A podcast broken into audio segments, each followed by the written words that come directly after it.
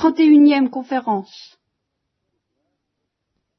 Ce soir, je voudrais vous faire comprendre d'abord quelques erreurs concernant la Trinité et euh, du même coup quelques précisions concernant la vérité trinitaire. En gros, les deux grandes erreurs entre lesquelles il faut tout le temps naviguer, et que je vous répète, c'est presque impossible d'éviter complètement, ça consiste soit à séparer trop les trois personnes de la Sainte Trinité, soit à les fondre trop. Voilà. Ou plutôt, soit à ne pas comprendre à quel point elles sont distinctes, car elles sont infiniment distinctes, soit à ne pas comprendre à quel point elles ne font qu'un. Alors, première erreur, elle consiste à considérer la deuxième personne de la Sainte Trinité, c'est-à-dire le Fils, ou le Verbe, appelez-le comme vous voudrez, à considérer le Fils ou le Verbe comme quelqu'un, quelqu'un, oui, bien sûr, distinct du Père, oui, bien sûr, certainement, presque Dieu. Voilà. Toute l'astuce et toute la perfidie, si je peux dire, de cette erreur, c'est de dire, mais le Verbe, il est presque égal au Père, il est presque égal à Dieu, mais euh, quand même pas tout à fait. C'est un intermédiaire entre Dieu et la créature. Il est plus élevé que toute créature, il est au-dessus de toute créature. On ne peut même plus dire que c'est une créature, on ne peut pas encore dire tout à fait que c'est Dieu. Vous voyez, voilà le. Est-ce que je vous ai déjà parlé à ce sujet hein, de la falaise? Oui. Alors je vous ai dit, bah oui, ça tient pas debout. Hein. On ne peut pas être à la fois Dieu et la créature. Et on ne peut pas être entre Dieu et la créature. On est le créateur où on est la créature. C'est l'un ou c'est l'autre, et entre les deux, c'est la falaise. Il n'y a pas un plan incliné qui permet de passer progressivement, de s'élever progressivement de la créature au créateur, ou de descendre progressivement en pente douce, insensible, du créateur à la créature. Ou bien Dieu n'existe pas, ou bien si Dieu existe, eh bien il n'y a pas d'intermédiaire entre Dieu et la créature. La deuxième erreur que nous risquons davantage de commettre aujourd'hui, c'est au contraire de ne plus distinguer les personnes d'une manière suffisamment forte et de dire ceci. Au fond, le Père, le Fils et le Saint-Esprit, ce sont trois visages d'une seule et même personne divine. Il n'y a pas trois personnes, trois personnes qui font un seul Dieu, oh, oh, ça, fait quand même drôle, ça fait bizarre, c'est un peu, c'est un peu casse-tête chinois, c'est bien compliqué les choses. Euh, une vie sociale, encore, une vie familiale, une vie de dialogue à l'intérieur de Dieu, ça fait drôle. Alors, disons plutôt que Dieu est Père, dans la mesure où il est tout-puissant, où il a créé le ciel et la terre, où il gouverne toutes choses par sa providence et par sa puissance et par sa sagesse, alors sous cet aspect-là, on l'appelle Père. Et le même Dieu est la même personne, dans la mesure où il s'est incarné pour nous sauver, on admettra ça, où il a pris une nature humaine et un visage humain, et peut-être qu'il est mort sur la croix, ça, nous examinerons ça plus tard, c'est le mystère du Christ, enfin plus tard, mais bientôt. Eh bien, dans la mesure où cette même personne s'est incarnée pour nous sauver, eh bien, nous l'appellerons le Fils. Et puis, dans la mesure où cette même personne vit en nous, descend en nous, habite en nous, et nous inspire, vous voyez le mot fondamental, nous inspire de bonnes pensées, de bons désirs, une soif de Dieu, eh bien, cette même personne, nous l'appellerons bah, le Saint-Esprit. Mais ça ne fait qu'une personne. Ça fait non plus un seul Dieu en trois personnes, mais une seule personne en trois visages. Vous voyez la différence? Bien, Cette hérésie, cette erreur, très ancienne a un nom qui s'appelle le modalisme. On pourrait traduire modalisme pour que vous compreniez ce que ça veut dire, le visagilisme. Vous voyez, c'est une théorie qui substitue aux trois personnes de la Sainte Trinité les trois visages d'une seule et même personne. Hein. C'est ça que veut dire le mot modalisme. Alors, c'est une erreur, il y a trois personnes. J'en regrette, c'est très mystérieux. Vous n'y comprenez rien que moi non plus, en un sens. C'est-à-dire que comment ces trois personnes se débrouillent pour ne faire qu'un seul Dieu et n'avoir qu'une seule vie, c'est une chose que je saurai plus tard. Vraiment, je ne peux pas vous expliquer. Mais il fallait que je rappelle ça pour que maintenant nous puissions aborder le mystère du Christ et que je puisse évoquer rapidement à la fois ce qu'est le Christ, et puis tout ce qu'il n'est pas et tout ce qu'il risque d'être aux yeux de beaucoup de gens. Alors, ça tient en une seule formule, que celle-là, vous apprendrez par cœur. Jésus-Christ est vrai Dieu et vrai homme. C'est tout. Il est véritablement, pleinement et parfaitement Dieu, il est véritablement, pleinement et parfaitement homme. Sa divinité n'est pas une apparence, ce n'est pas surtout une espèce de divinisation qui viendrait s'emparer d'une créature, c'est la divinité d'un Dieu. C'est la divinité de Dieu. C'est la divinité de Dieu, le Fils. C'est la divinité d'une personne qui est divine dans sa personne, qui n'est pas divine simplement parce que Dieu lui tombe dessus. Si Dieu nous tombe dessus, nous devenons divins, nous aussi. Puis il y a beaucoup de grands hommes dans l'humanité qu'on appelle divins. C'est pas en ce sens-là que Jésus-Christ est divin. C'est pas en ce sens où on dira que Bouddha est divin, que Socrate est divin, que Mahomet peut-être est divin, ou que certaines gens, les gens de génie sont divins, ou, tout ce que vous voudrez, que les grands inspirés, les grands initiés, les Ramakrishna, tous ces gens-là sont divins. Non. C'est dans ce sens qu'il est Dieu le Fils. Et qu'il est éternel. Voilà. Voilà la clé auquel vous reconnaîtrez qu'on reconnaît vraiment la divinité du Christ, c'est qu'on dit que la personne du Christ est éternelle. Alors, vraiment, elle est divine. Bon. Alors, en cela, je dis qu'il est vrai Dieu. Et quand je dis qu'il est vrai homme, ça veut dire qu'il en a toutes les limites. C'est ça qui est très important. Il a toutes les limites de la nature humaine. Et elles sont considérables et elles se manifestent d'une manière saisissante, tangible et déconcertante, en particulier sur la croix. Parmi les limites de la nature humaine telles que nous la connaissons, ben, il y a le fait de mourir. Il est vrai homme parce qu'il est vraiment mort. Il est vrai homme parce qu'il est capable de souffrir. Il est capable de mourir. Et il a, pendant qu'il vivait sur la terre tout au moins, et maintenant encore, d'une manière plus difficile à comprendre, mais réelle, ben, il a une adresse.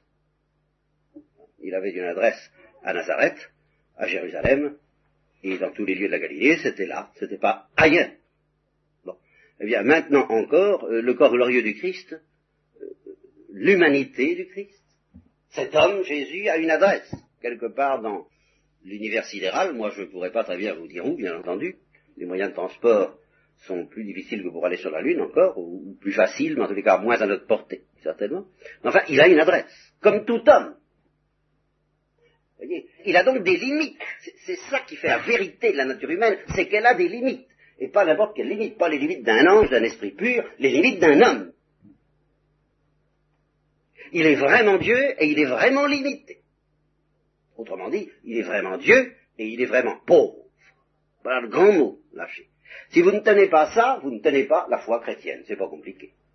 Alors, euh, j'évoquerai rapidement, hein, très rapidement, ce soir, quelques-unes des, là aussi, des erreurs qui menacent notre foi à ce sujet. Et alors, en gros, c'est pas difficile là encore à soupçonner. On peut penser d'avance que les erreurs que nous sommes toujours tentés de commettre reviennent à oublier un peu trop la divinité du Christ, ou bien à oublier un peu trop l'humanité du Christ. Oublier un peu trop la divinité du Christ, alors là, nous sommes en plein dans cette erreur aujourd'hui, peut-être plus qu'on n'y a jamais été. Que Jésus-Christ soit vrai homme, tout le monde est d'accord là-dessus, mais dans la mesure où, pour mieux souligner cette vérité, on a tendance à mettre dans le tiroir, dans l'ombre, et finalement à refuser euh, la divinité du Christ, alors c'est extrêmement grave. Cette tentation extrêmement grave d'oublier ou de méconnaître ou de diminuer ou de...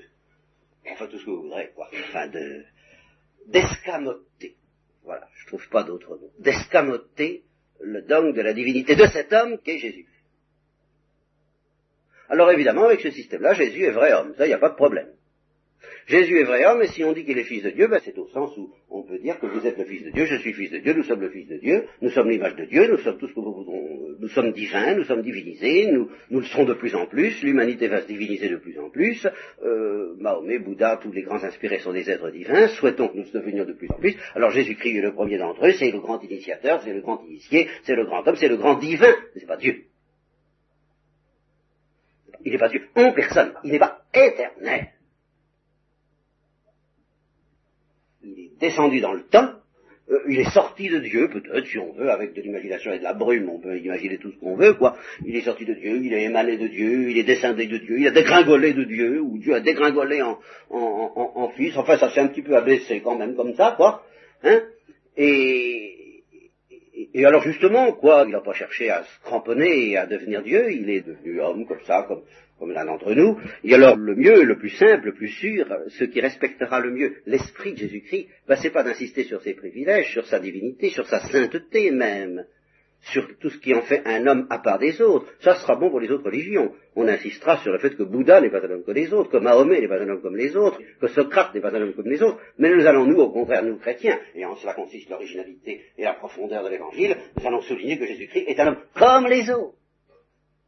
C'est là-dessus surtout que nous allons insister, et que le prêtre est un homme comme les autres, et que le chrétien est un homme comme les autres, et si nous avons le malheur de nous distinguer des autres par quelque chose, fût-ce la foi, mettons-la sous le boisseau le plus vite possible, parce que c'est tout de même scandaleux et particulièrement agressif de se distinguer des autres, c'est de l'orgueil, c'est par l'esprit du Christ. Si vous vous cramponnez à votre foi, vous vous cramponnez à un privilège. Eh bien, vous voyez bien, il n'a pas fait ça, il ne s'est pas agrippé à sa dignité de, de chrétien, lui. Vous voyez, Jésus-Christ, non, il est devenu semblable à nous tous, il a perdu tout, perdons tout. Et surtout, et surtout, comme le disait un de mes frères dominicains, perdons toute certitude. Parce que dans le monde où nous vivons, une certitude, c'est une insolence. Et une insolence inadmissible, orgueilleuse et sans charité. Alors que les hommes sont dans la panade, qui sont tous paumés, prétendre au milieu de ces gens-là avoir de la certitude, c'est prétendre avoir de l'argent au milieu des pauvres, c'est pas chrétien. Voilà, voilà à quoi on arrive très vite, euh, sitôt qu'on oublie qu'à ce moment-là, notre foi est entièrement par terre. Si on se contente d'admettre que Jésus-Christ est un être supérieur, divin, proche de Dieu, aimé de Dieu, tout ce que vous voudrez, mais pas Dieu lui-même en personne, pas la personne du Père, mais la personne du Fils. Texte de l'Épître aux Philippiens qu'on doit lire le dimanche des rameaux, bien qu'il fût de condition divine, bien que Jésus-Christ fût de condition divine, c'est-à-dire de nature divine, c'est-à-dire vrai Dieu. Eh bien, il ne s'est pas cramponné jalousement à sa dignité divine, mais il s'est anéanti, revêtant la condition d'un esclave, la condition d'un pauvre, la condition humaine.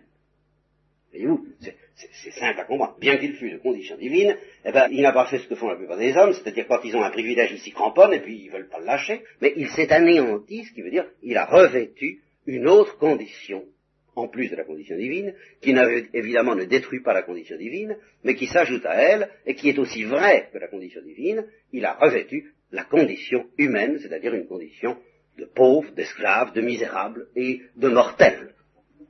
il en est mort. Voilà ce que veut dire le texte de l'Épître aux Philippiens. Donc, si homme qu'il soit, et nous allons y insister, nous allons y venir tout de suite, il est vrai Dieu. Et vrai Dieu, vous voyez, ça veut dire Dieu en personne est éternel. Sa personne est éternelle. La personne de Jésus-Christ est éternelle. Comme le Père, égal au Père, infiniment distinct du Père, mais aussi éternel et aussi divine que le Père. Voilà. Et de la même manière que le Père.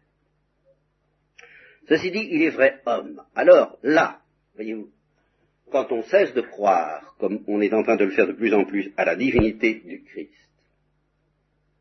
il est facile, très facile, de ne pas oublier qu'il est vrai homme. Il est homme, il est comme nous, il est paumé, il a la foi, il ne l'a pas, il ne sait plus, il a des doutes, il a l'anxiété, il est perplexe, il est en recherche, il a des problèmes, il, a des complexes, il faut faire sa psychanalyse, enfin tout ça. Vrai homme. Hein ça, c'est commode une fois qu'on a oublié sa divinité.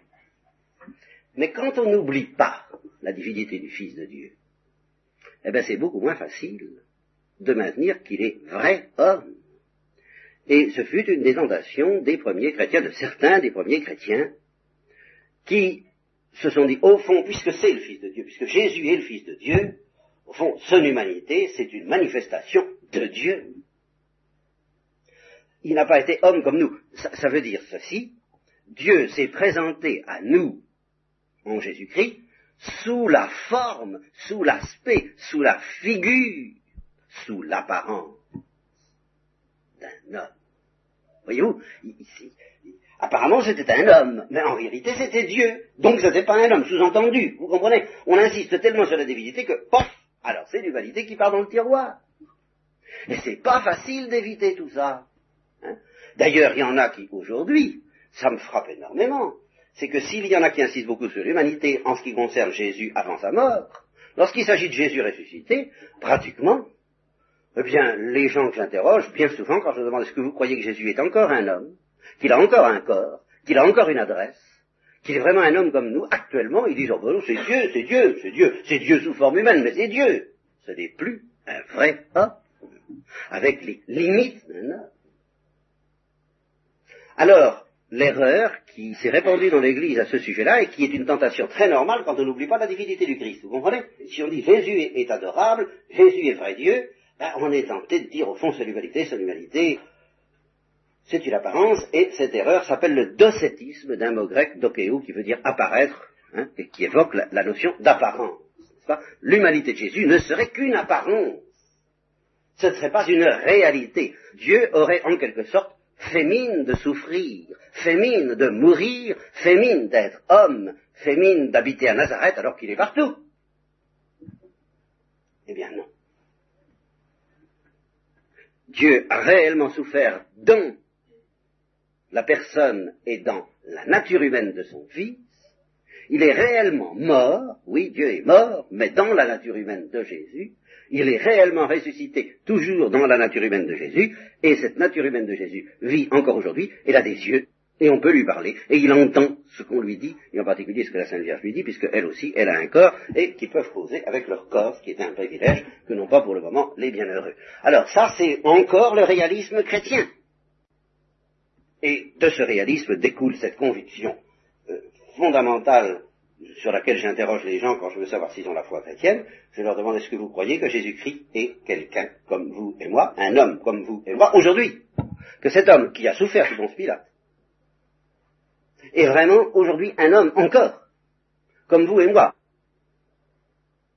Et en telle sorte que nous pouvons le rencontrer d'un moment à l'autre en ouvrant une porte, en ouvrant un livre et en telle sorte que cet homme, s'il a effectivement ce qui est très mystérieux et ce qui appartient à sa gloire, s'il a le pouvoir de pénétrer à l'intérieur de chacun de nous, d'habiter à l'intérieur de chacun de nous, il a ce pouvoir. Donc on peut dire, en un sens, Jésus-Christ c'est les autres, Jésus-Christ vit dans les autres, oui, à une condition, c'est de ne pas oublier que ce personnage, cet homme, Jésus, reste distinct des autres, et distinct en tant qu'homme, pas seulement en tant que Dieu. Il y a Pierre, Paul, Jacques et Jean, il y a tous vos prénoms, il y a, votre prénom éternel surtout. Parce qu'après tout, c'est bête de s'appeler tous André ou Paul, alors qu'on est très différents. Tous les Paul et tous les André n'ont quand même pas le même nom, le même mystère. Ils se distinguent. Et bien de même que chacun de nous a un visage unique et éternellement unique et humainement unique. Jésus a un nom unique. Il n'y en a pas d'autre qui ait été donné aux hommes par lesquels nous puissions être sauvés, et un visage humain unique il est distinct de tous ceux chez qui il habite. Il habite chez Saint Paul, Thérèse d'Avila, Thérèse de l'Enfant Jésus, le Père Kolb, tous les, le Père Charles de Foucault, tous ouvrés, il habite en eux. Il habite aussi dans les pauvres. Mais il est distinct humainement de chacun de ces êtres-là. C'est un autre homme. C'est quelqu'un d'autre. Et moi j'y tiens. Parce que vous comprenez, les autres hommes, je veux bien les aimer. Mais leur faire confiance pour me sauver, ah ça non. Ça alors là je compte pas sur eux, pas plus compte sur moi d'ailleurs. Hein. Alors ça non, faut pas me demander trop d'histoire. Hein. Compter sur les hommes, ah, ah non. Compter sur Jésus-Christ, oui. Et en tant qu'homme, oui. La condition que ce soit vraiment un vrai homme aujourd'hui encore. Alors vous voyez quelques-unes des profondeurs de cette simple formule, vrai Dieu et vrai homme. Puis cramponnez-vous-y. Et euh, essayez d'attraper le réflexe même si vous avez des doutes, vous avez le droit d'avoir des doutes, tous les doutes que vous voulez. Justement, une pareille énormité doit provoquer des doutes, humainement parlant, si vous la comprenez. Si ça ne provoque aucun doute, c'est ou bien que vous êtes très assisté du Saint-Esprit, alors vraiment euh, très fort, hein, ou bien vous avez rien compris. alors là, il y, y, a des choses, parce que c'est quand même énorme. C'est deux natures dans une seule personne. Vous voyez pourquoi l'Église a été amenée à dire ça. Parce que tout de même, qu'est-ce qu'il y a de plus distant? C'est la falaise entre Dieu et l'homme. L'homme la plus pauvre des créatures. Et Dieu, bah, c'est Dieu. Et entre la créature et le créateur, il y a la falaise. Alors, vrai Dieu et vrai homme. La même personne, bah, ça fait deux natures, non? C'est tout, c'est tout bête. La condition divine, la condition humaine, comme dit André Malraux. Eh bien voilà. Il a vraiment la condition divine et il a vraiment la condition humaine. Ben, c'est dur à avaler, hein.